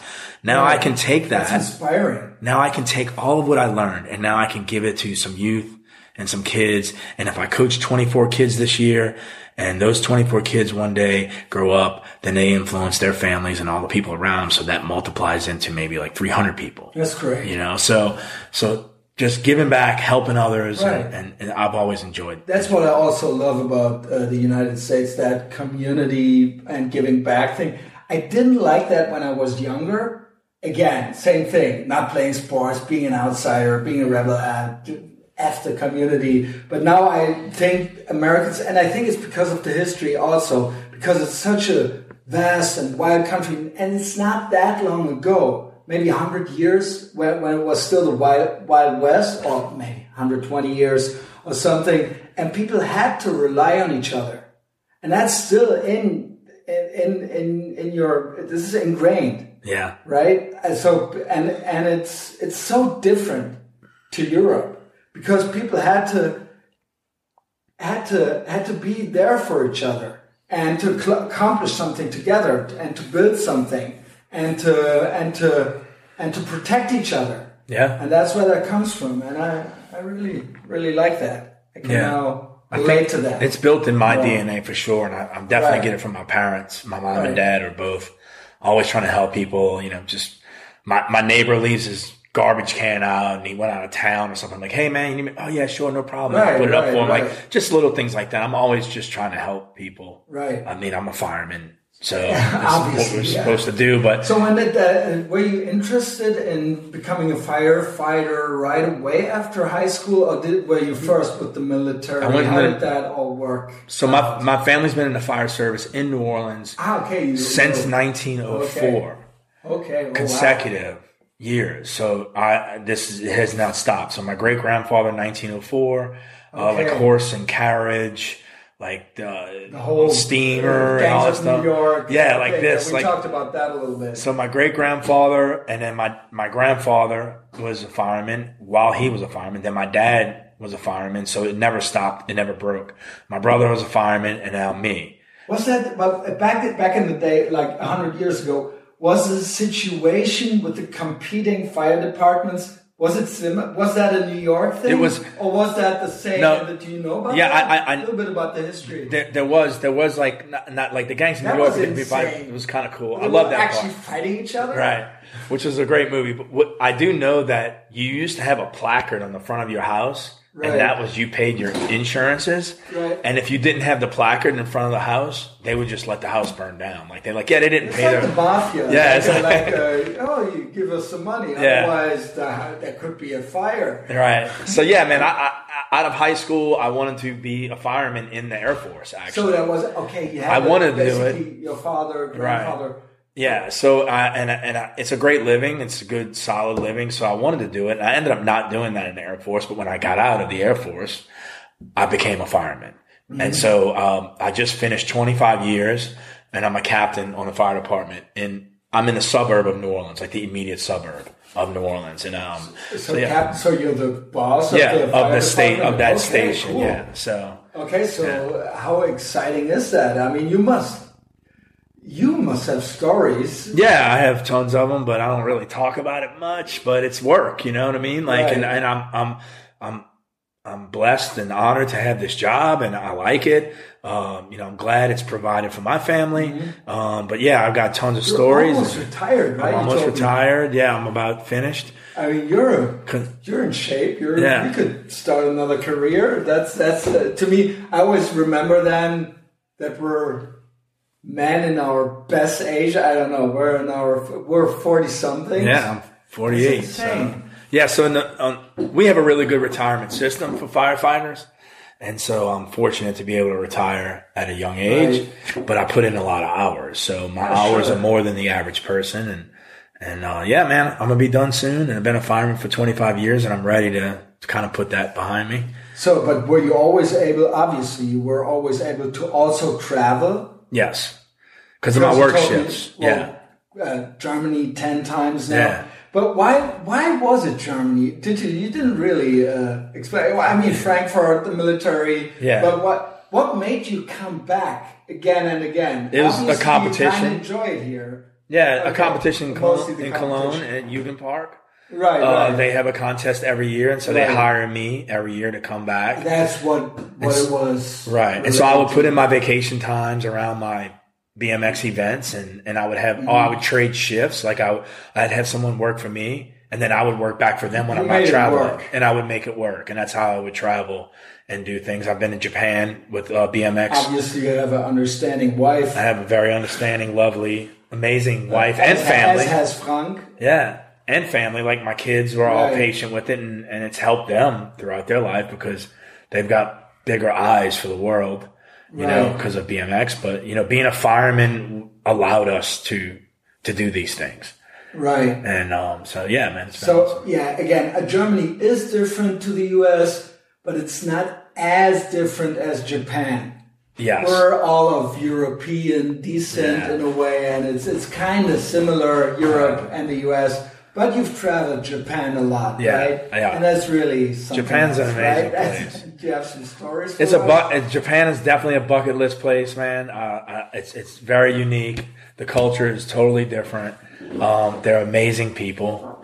The people in Japan are just they're sweet, kind, funny. But I always refer to them uh, as our favorite races. Yeah.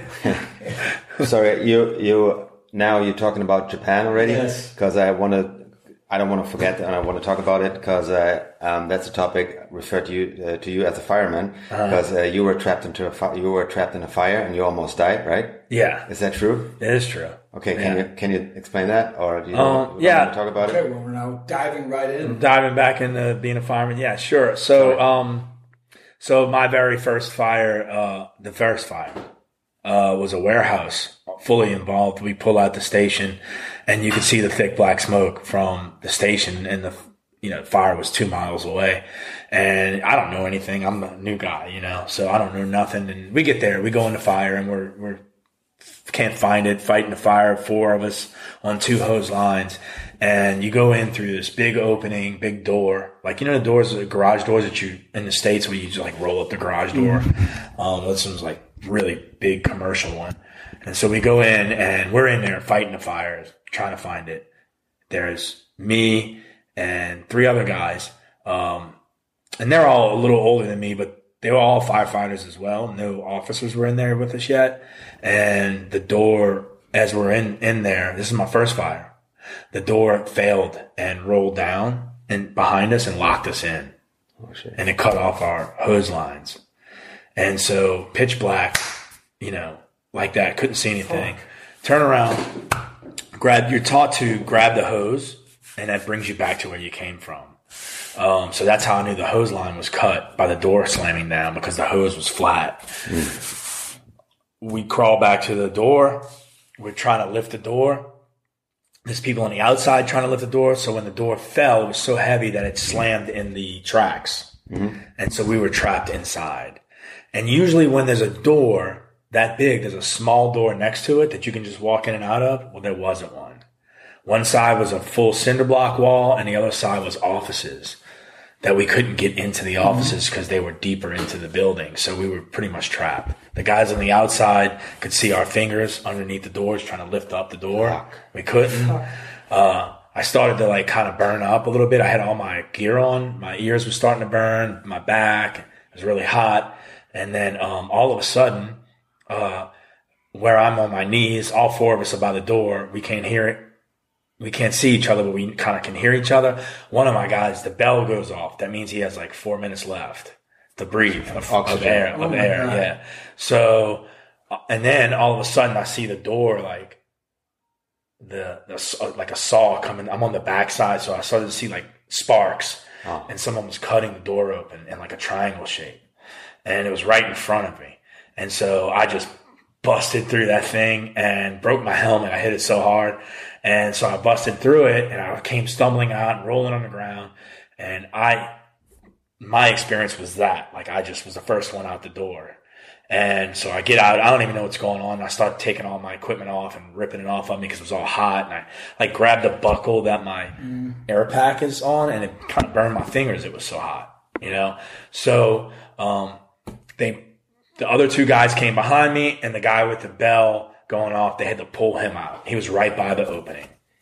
And so, yeah, that was my very first fire, trapped in a building. It was pretty, pretty gnarly. Yeah. And, um, so I, uh, my, my, the one buddy spent some time in the hospital, but we were all okay.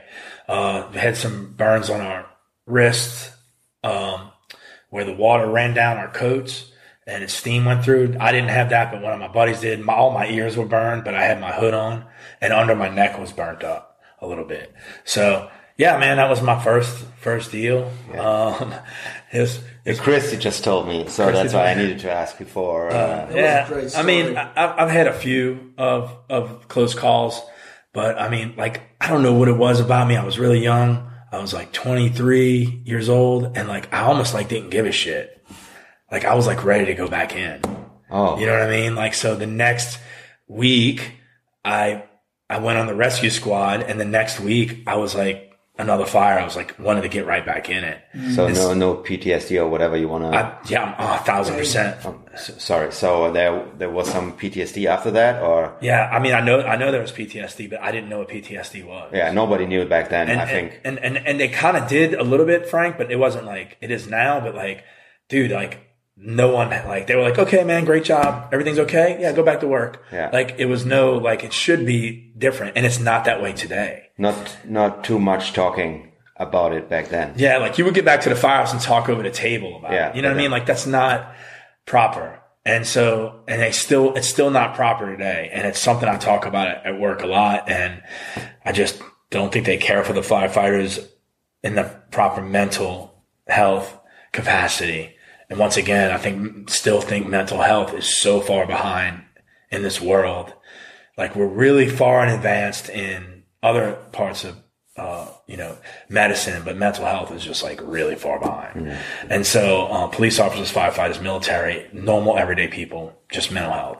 So I didn't know. And I know I had PTSD because I thought back when I started learning about what PTSD was 20 years later, I started to think like, dude, no, oh, oh, that's what, oh, you this, that. Like you had a dream about a dead person standing in your doorway. Well, that was, you know what I mean? Like these things were, these things were going on. I didn't know it. You know what I mean? So like, um, so yeah, man, like, uh, that happened. And the following week I went right back into another fire and I was rocking and rolling. Like I just, just kept on going and Yeah, it's hard to say when it's if you should.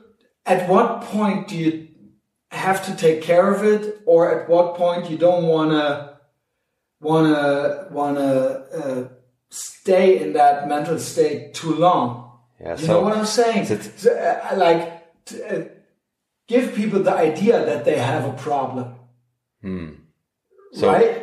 At, at at what point do you have to take it serious? I mean, when is Right. it, when is the that PTSD? It's hard to uh, uh, when is it a thing, and when is it, when and when is it just something to be uh, the center of attention? You know what I mean? Right. right. Like when, yeah, and that and that's the question. I think that's the that's the big question. Yeah. Like, are, are you being preventative? Are things Right. you're doing preventing PTSD, or or is is it like, oh, okay, you, you need to go to, Right, you right, need to go right. Now. Like, you know what I mean? Yes. So I think awareness is important, like in any situation, and understanding it. Uh, of course, you know that, and so I don't know the answers to that. You know what I mean? But Yeah, like, sure. I didn't know I had it, but looking back now in a 25 year career, Obviously, there was something there. I'm thinking to myself, like on 25 years, I'm like, man, that's why I was in a bad mood that day, or like didn't Right, do this, right. or maybe I, you know what I mean? Like looking But back, you're a human being. Yeah. I mean, you're not a robot. Exactly. Obviously, this. Uh, Yeah, we can't be Gets to you perfect, you know. Yeah. But yeah, I mean, awareness is important. I think it's becoming more and more. but you were never self-medicating. Never. You, you seem to be very well put together. Yeah. Yeah, I mean, I, I never did. Emotionally I'm not, I stable don't person. like Valium and medicate medicine and stuff like that. No way. Right. Maybe right. BMX helped. BMX, As a, as a, Yeah, as a Definitely as a mental Yeah. as a like to to keep to keep you sane. You know, like to keep you uh, on the right track. Then when you got, got home from work and you could ride your bike or spend time with your family. Man, that helps for sure. Yeah. Not to think about that stuff that Yeah. that much. So I think BMX is a is a good, I don't know, like a a, a good filter to get or Yeah. something to, to lay over. a good non-medicated filter Yes. is always like a valve. is always art and things like art and exercise and physical activity is always the I best. feel you can probably confirm that or not that the the flatland thing with listening to the music and being into it and repeating everything again and again and that it's almost like meditation. Mm-hmm. It's almost you're some in, in another place. It's a zen. It's definitely Yeah, a zen, It's very a zen situation. detached from the from everything You totally, that. Yeah. it's very accurate. Maybe that helps. Especially if the location is like uh, I used to ride in a spot in a city park in New Orleans, and it's just a beautiful location, and I just used to just take me places. Whatever is going on in, in the world when I'm when I'm zoned in with that music and trying to pull that one trick, like that's the only thing that's there. You know what I mean? Right, like, right. And you just get into that mode. makes And- sense. And I, I think people do that with cycling and running Sure. and mountain climbing and, and, and I just think so. And, you know, going back to it, I think a lot of And people they have to be in the moment. balance. You have to have balance. So like a lot of people with PTSD and mental health issues, I think it's lack of exercise, mental activities Right. that are creative. Overthinking again and again that situation Right. instead of getting out of it. Right. Definitely. Um, Japan. Yeah, I'm sorry. Um, No, it doesn't matter. That's okay. Japan. okay, I mean, You've both been, but you told me yeah, Scott knows it better. yeah, for sure. Like when uh, I think Scott has been to Japan uh, I think four times. four times. I've been Yeah. there three times. But but you you were you were you were closer to the riders, I think, Yeah. because they always saw something. I don't want to sound weird here, but maybe they also saw because you were with the riders on the field.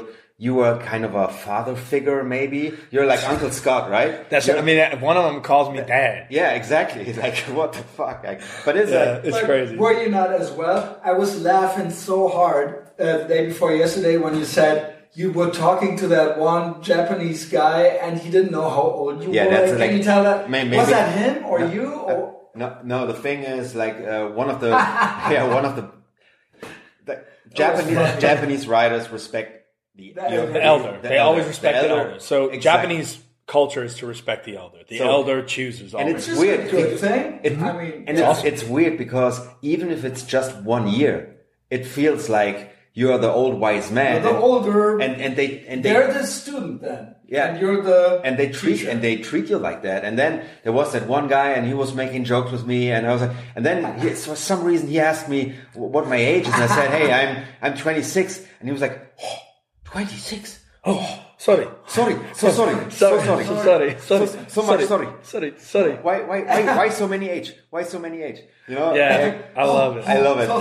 I says, Yeah, This it- is funny. it's funny. but it's it's, also It's beautiful. Nice. It's actually it's don't beautiful in a way, yeah. but I, I don't know what it is. But they do call me dad and stuff like Uncle- that. I'm like, and Uncle- Uncle But do they Scott- mean it or are they? They mean it. They mean it because I, I look. I don't know what it is about me and the Japanese riders. Like I genuinely love these guys. They're Like, kind of attracted to you. you know, my mom In a way. and where where we're from in the South, you're always taught to take care of people and to take care of visitors and to take. It's called Southern Yeah, hospitality. we just talked about that. Southern hospitality.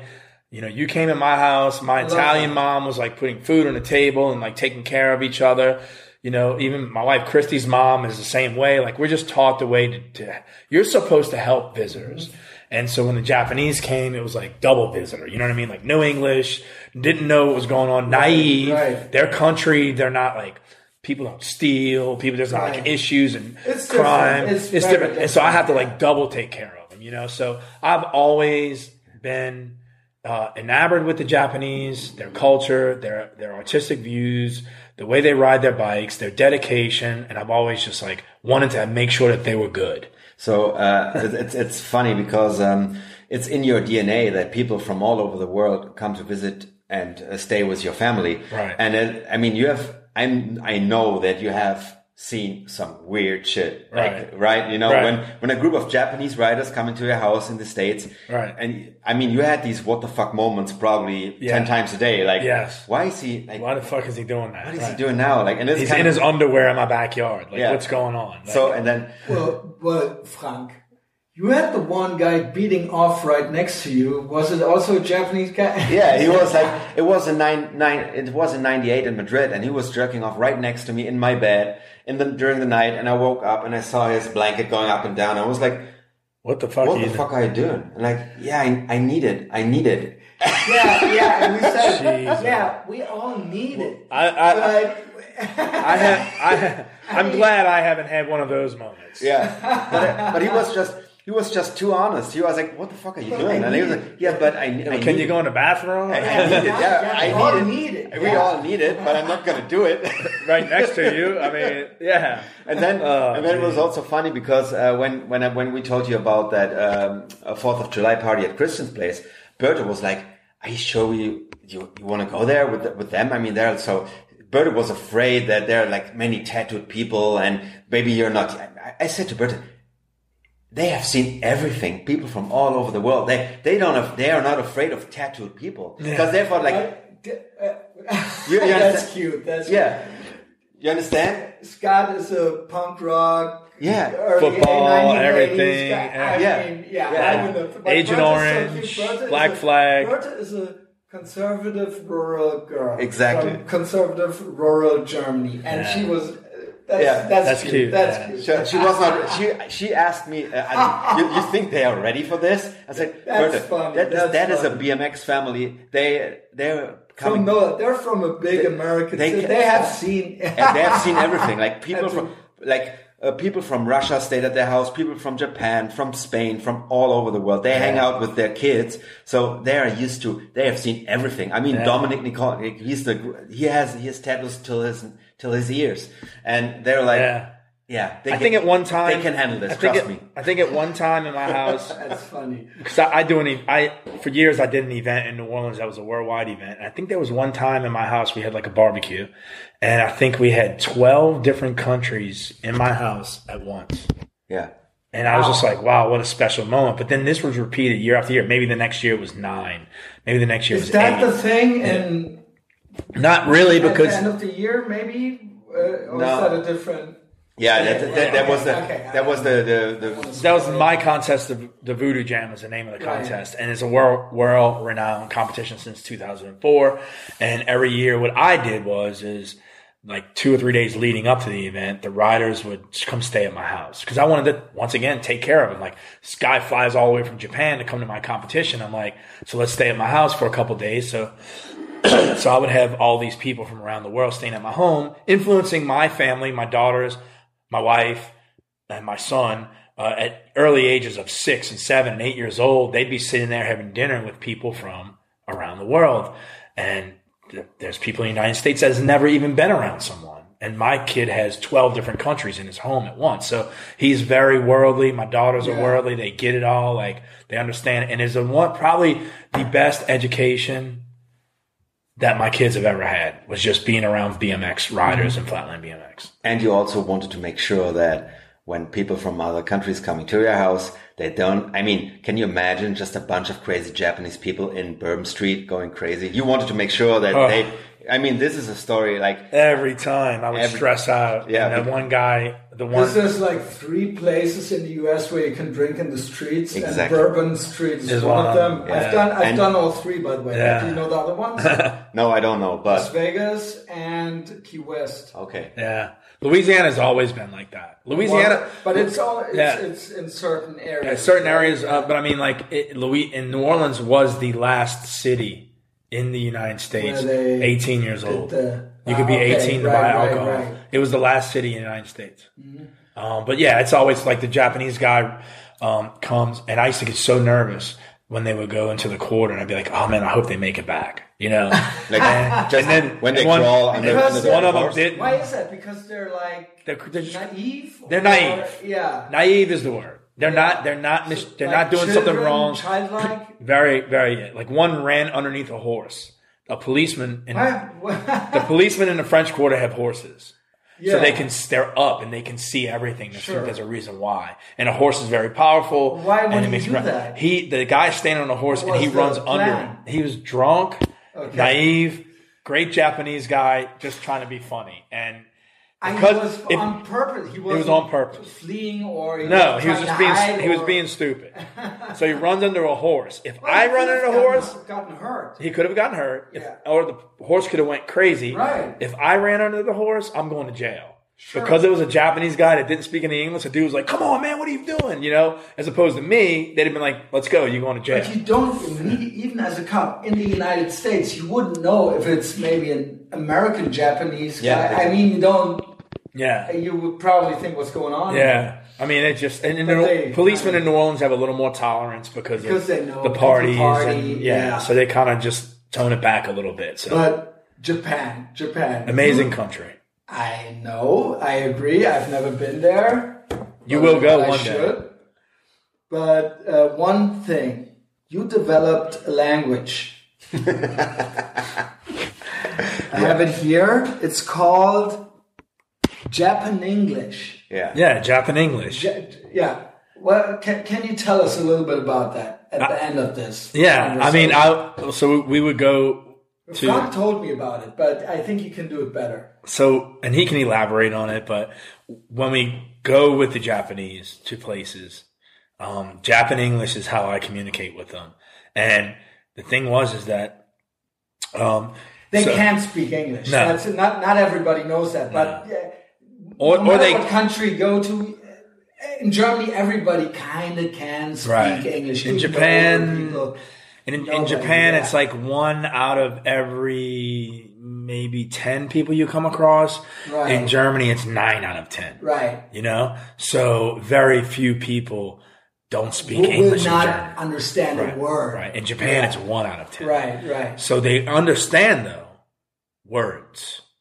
They understand certain words like like eat, I know what's sleep, food. You know what I mean? So like, um, so when I asked them if they wanted to- basic the basic words, and- emotions and, they my understand. my friend, my friend Terry Adams would really freak out. He's like, "How do you communicate with them? I don't get it." And then I was like, but you do. but I do. You figured it out. And it works. And it's called Japan English. And it is just basically take all the bullshit words out of out of out of it. And they know the word like eat, hungry, food, sleep, tired, basic emotions, shower. basic needs. And you make the Yeah. you you have to make the, the you have to make the the signs with it though. Like shower, you you have have, to- to, you have to pretend eat and you have to put food to your mouth, you know? And they know drink, thirsty, drink, eat, eat, tired, He sleep. you, should, see the face. Yeah, tired, sleep, sleep. Right? Yeah, And then with the head, Yep. a little bit nodded. And then, and then, and then they know, like, we know the, like, the travel words. Jet lag? That? jet lag. Jet and lag? then always the movement. The movement. And the head. And the head. nod a little Yeah. bit. And the Yeah. head and the nod. So, yeah, we always, uh, go, hotel, go, hotel. And then with now. the voice Yeah. up at the end. Yeah, they do Always that. like a question. yeah. And it's, it's always like a question. That's so Yeah. true. And, and then huh. and then, yeah. and then I understand a few Japanese words, and so we kind of make it work. So it's Japan English. So it's simplest form of communication to just to just know we got to get to this point or do this certain But, thing. but you should see it. Like i if you see, if you stand a little bit far away and you see Scott communicating with a with a Japanese writer, you think they're talking exactly the same language because Well, they do. They do. Japanese. Yeah, Yeah. exactly. but it's so funny to see that because I'm like, what the fuck? I What? How does I know I know the guy. Does he do that? I, I know the guy doesn't speak any word, but it looks like there's like on the I'm having a exactly on the same exactly on like conversation on the same page, everything. it's so funny. But if you were to say, "Hey Scott, do you want to go get and some Frank's coffee?" like just question mark. Yeah. How does he do that? I- I- Normally, Frank Frank would come to me and he'd say, "Hey Scott, do you want to go get some coffee?" And I'd be like, "Sure, Frank, let's go get coffee." That's the conversation. With the Japanese guy, it's coffee, coffee, and then he would say, "Hey, coffee," and so we go get coffee. Like Well, it it's does just make sense. It, but it, it does. And then some speak a little, some speak English, and I will tell you that they don't, they speak English, a lot of them, but they don't want to disrespect you. And so they want to do it right. You know what I mean? They want it, that's why they want to get it right. They don't want to lose face. yeah. They, I, I've learned that when you get a uh, get into a ticket situation with a cop in traffic, you just start bombarding him with English phrases, and he will be so ashamed that he can't answer properly that Right. he will probably let you out of it. Yeah. So And- I, I don't know if that's true, Well, but it- somebody told me that. in Japan, they they have a tolerance for for the Americans or English speaking people because they And- also and, and they, they, they, American culture, right? They, and they want they they genuinely want to help you in your journey in Japan. Right. And they always like welcome to Japan. Like we love having you. It's our hospitality is amazing. They love you. They want they love that you're there and they want to show you everything. I thought they were more like uh, elitist a little bit. Like we're Japanese, uh, not racist, but uh, well, they're proud. Yeah, yeah. They're proud of being Right. Japanese. I mean, that's what but I. there's still there's still Yeah, hospitality. yeah, right? there's tons, man. It's it, they're beautiful. It's a beautiful culture, beautiful people, but it is definitely It's different. different. You know, and I tell my, my kids and, you know, my wife all the time, like, I'm not sure how much you would like it. First thing you Hmm. need is three days to get over the jet lag because, you know, it's 12, Right. tw- thir- 13 hours ahead of me. So you need a couple days. From Yeah. NOLA, you Yeah. probably don't go across the Pacific. We, right? we Or do. We go to Yeah. Pacific. So Yeah, we go right, that way. We go like lay over LA Right. or Houston to, to Tokyo or LA to Tokyo. So it's a big difference. And so you need a little time to get over that. But it is just, it is a, just a very different culture, you know, and it's really- Everybody uh, who's ever been there tells me that. but it's I mean, amazing. it- like it's it- not it- like you're not you're never worried about like something bad happening to you. You're never worried about like things not being clean. You're never worried about like Yeah. like like like you know what I mean. Like is the city have trash in it? Like never. Like you're never worried about like sometimes It's dialed. why that is, and I don't want to talk about it because we're getting into trouble then.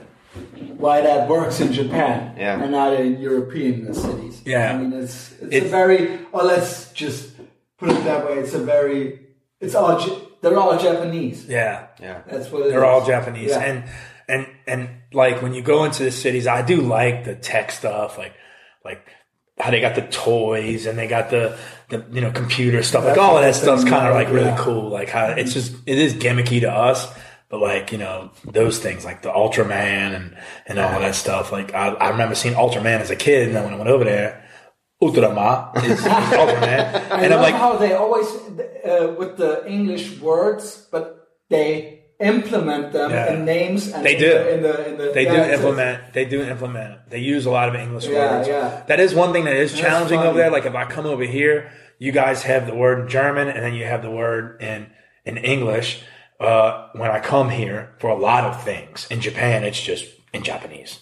So Right. you don't know how to like. But still, that, that word might say bathroom or exit or or, Right, or yes right. or no, and I, I don't know Right. what that is. And also, we have the same letters. Right. We can Yeah, we can kind of figure it out, you yeah, know? it's a similar. Yeah, some things are similar. Over there, you're not going to get It's that. European, so yeah. after a while, you get kind of like, you know, if I, I like I was there for like ten days with my friend Mickey, and after a while, I was like, oh, I'm just kind of ready to to just go home, drive on the right side of the street, and like see English words, you know. so, but um, yeah, man, Japan's amazing, dude. It's an amazing country. I love it. Food's the best. Scott, thank you for being on the podcast. I hope that I can one day make it back to NOLA.